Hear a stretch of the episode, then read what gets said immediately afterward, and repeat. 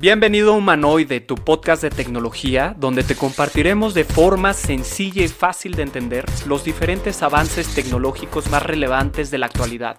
Te saluda Sebastián Gómez Gil, yo soy un entusiasta del uso de la tecnología para el desarrollo del potencial humano. Creo que conocer aspectos básicos nos ayudarán a seguir creciendo en lo personal, laboral y por supuesto tomar buenas decisiones para nuestro futuro. Así que te invito a que nos acompañes para descubrir este mundo tan apasionante de la tecnología. Definitivo, y es como actualizar la industria, ¿no? Porque... Justamente. A mí me, me llamaba mucho la atención un comentario que, que, hizo uno de mis ex profesores ahí de la universidad, que recientemente uno de estos gamers bastante famosos, se llama The Gref, que es español, eh, sí. hicieron el lanzamiento de su avatar, ¿no? Él juega mucho Fortnite que es pues el juego de moda ahorita de generación Z y, y jóvenes. Sí. Y no sabes la cantidad de visitas que tuvo al momento de hacer este lanzamiento. Hizo justamente a través de Twitch. Y era impresionante. Entonces, sí. este, pues este señor se así, le preguntaba a su hijo, oye, ¿por qué ves esto, no? Y el hijo sí, le contestaba como, pues es igual cuando tú ves el americano, ¿no? O cuando ves el fútbol es el tipo Exacto. de entretenimiento que las nuevas generaciones están buscando. Y es increíble el alcance que pueden generar y los millones de views que nada más tuvo este lanzamiento de un nuevo avatar. Tienes toda la razón. Mira, ahí te estaba investigando el eh, de Gref. Tiene 6.6 millones de seguidores y nada más por un video que sube llega a alcanzar hasta el millón de visitas. Es una locura. Es, es, una locura. O sea, es una locura porque ningún, o sea, estás, estás hablando de alcances de videos en YouTube de, de, de música muy, eh, digo, que ha sido muy famosa y que, y que dices, ¿cómo es que una persona puede, o sea, una persona sentada en una computadora puede tener un millón de visitas? Claro, sí, sí. Ahora, ahora en el, 2020, el 2024, para los Juegos de París, me parece que son, no nos vayamos a sorprender si va a haber un torneo de FIFA y estemos apoyando a México más que en los clavados, ¿eh? Definitivo, claro, que, que, y que tengamos más posibilidad, ¿no?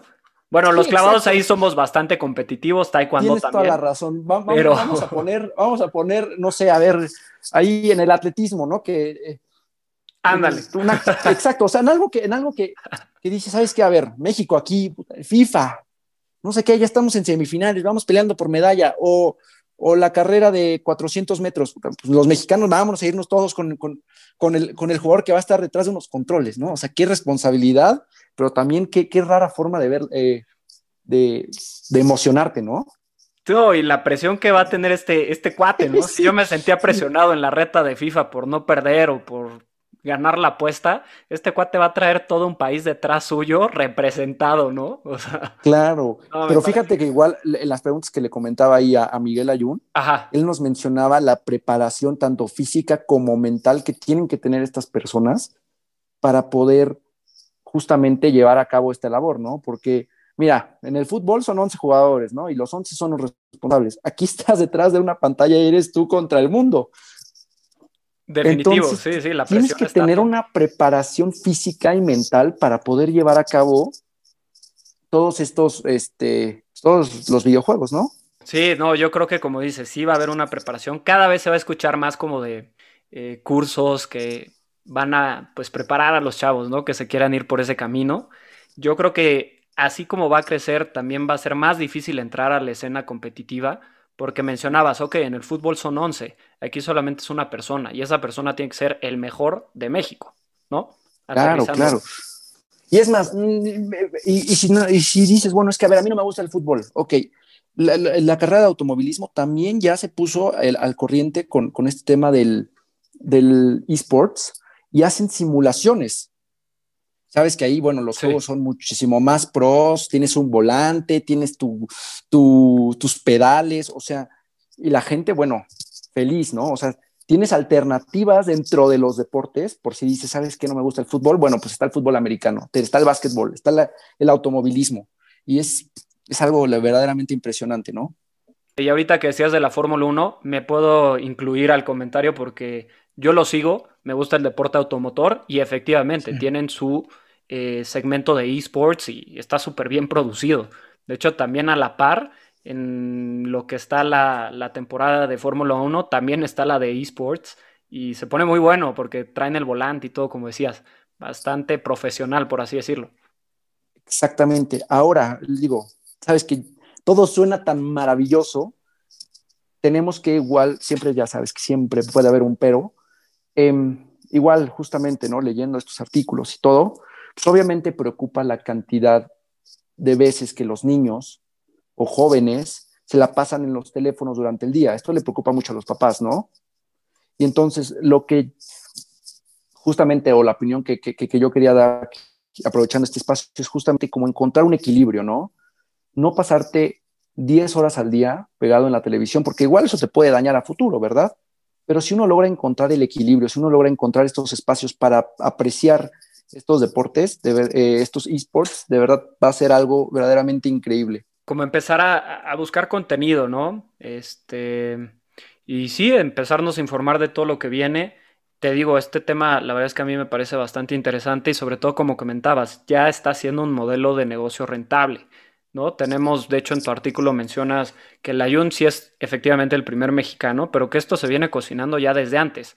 Yo también sabía que pues equipos grandes como lo es el Real Madrid, como lo es Barcelona, Paris Saint Germain, tienen su equipo competitivo o tienen un chavo que está jugando FIFA, ¿sabes? O sea, en los torneos ya competitivos ya tienes una persona que representa al Real Madrid, ¿no? Y le pagan. Entonces, creo que está muy interesante, creo que le depara muchísimo. Y dentro de todo este análisis que hiciste, ¿qué fue lo que más te impresionó? ¿Dónde fue un momento que dijiste, wow, esto tiene que estar en el artículo, esto es algo que yo no sabía que va a pasar o que está pasando y que creo que es relevante eh, que salga a la luz? Mira, yo creo que son dos cosas. Lo veo desde las dos, las dos eh, carreras que estudié. El primero, como, como periodista deportivo, pues mira, aquí entre nos, al principio, eh, muy al principio, dije, ¿qué? ¿Pero qué es esto? O sea, ¿cómo, cómo vamos nosotros a andar viendo videos de, como forma de deporte? Pero conforme uno se iba poniendo a investigar, te das cuenta justamente, ¿no? A mí lo que me impresionaba es la preparación, uno, que se lleva a cabo, y dos, los ingresos que genera. O sea, eso por, por parte del periodismo, ¿no? y por parte del, pues, del negocio, justo lo que se viene a futuro, ¿no? Los números que se proyectan a futuro y todos los, este, los beneficios que va a tener. Sobre todo el cambio, el eh, cambio de modelo de negocio, ¿no? Que como dices, a lo mejor es otras maneras de generar ingresos que a nadie se le habían ocurrido. No, y aparte de generar ingresos como nunca antes los habías generado. O sea, a lo mejor ni con el fútbol. Pues sí, en una de esas. No, no, no, de verdad, o sea, sí, la verdad es que, que, aquí en una opinión muy personal, no, no, yo creo que sería increíble equilibrarlo, ¿no? No que, no que los, los esports vayan a superar a los, al, deporte, ¿verdad? Porque ahí estarías dando un ejemplo ahí de vamos a jugar y no, no, hay, que, no hay que ejercitarnos, ¿verdad? Oye, Diego, ya este, cerrando un poquito el episodio, ¿qué consejos nos podrías dar o bueno, darles a los chavos, digo, tú estás chavo, pero darle pues a, todos los jóvenes que pues empiezan a ver en esto a lo mejor como una alternativa. ¿Tú qué opinas? Hombre, primero que nada, muchas gracias. Eso por, por, el, por el, joven todavía eh, se siente muy halagador. Este, pues mira, yo les recomendaría que si les interesa, adelante. Es una gran oportunidad primero que nada, descubrirte a ti, ¿no? Tengo el talento, es como cuando juegas fútbol, a ver, ¿tengo talento para jugar fútbol? Sí, me voy a meter. No, pues mira, lo veo desde, desde afuera. Pero sobre todo que no descuiden como sus estudios, ¿no? O sea, porque muchas veces nos podemos dejar llevar y decir, no, es que yo soy un crack en los videojuegos y le voy a dedicar todo, pero no perder esta línea, ¿no? De decir, ok, a ver, soy un chavo todavía, tengo todavía eh, mucho por vivir, no voy, a, no voy a dejarlo todo sabiendo que no me garantiza un futuro. Entonces, tómalo como hobby, empiézalo a ver y tú también mídete, ¿no? Mídete qué tan, qué tan bueno eres, qué, tan, qué tanto tiempo puedes invertirle tú a estas cosas sin descuidar, sin descuidar lo demás, ¿no? Lo que es la familia, amistades y por supuesto los estudios. Por supuesto. Sí, como decías, no, no, es lo mismo ser el mejor en tu privada. Sí, claro. A ser el mejor de México, ¿no? Entonces, sí medirte eh, medir fuerzas, ver si realmente es lo tuyo y dedicarle, ¿no? Porque decías que pues requiere preparación mental, física, entonces ya realmente verlo como un trabajo. Exactamente, porque muchas veces ganamos un partido y nos sentimos, mira, dioses, yo te lo puedo decir, y yo creo que tú también por experiencia, ganabas un juego y decías, tráiganme al mejor jugador del mundo, pero no, hay que, hay que estar con los pies en la tierra porque esto, este tipo de juegos y este tipo de cosas pueden llevarnos justamente o orillarnos a, dejar lo demás, y eso es, y ese no es el tema, el, punto es justamente encontrar un equilibrio, y si eres el, el indicado adelante, pero si no, no, no lo dejes pero sí empiézate a, dedicar a otras cosas, ¿no? O lo puedes abordar por otra, por, otra parte, ¿no? Yo me imagino, yo no soy un crack, pero cuando pueda, claro que voy a invertir en los esports, ¿no? o en un equipo, o le voy a apostar a lo mejor a invertir a las em, empresas de videojuegos o a los mismos equipos que empiecen a crecer. Claro, claro, ve, ve, metido. Exacto. Ve ayuno, o sea, de verdad, eh, si, si, unos, yo les recomendaría que se metieran ahí a YouTube a ver el juego entre Sergio Agüero y, y Layun, te la pasas increíble, pero sí ves que el nivel pues no es el, el, mejor, ¿no? Y entonces hay un muy inteligente dijo, ok, no quiero dejar este sueño, le voy a invertir, pero desde un lado, me explico, no siendo el protagonista principal de la consola. Pero dueño del equipo.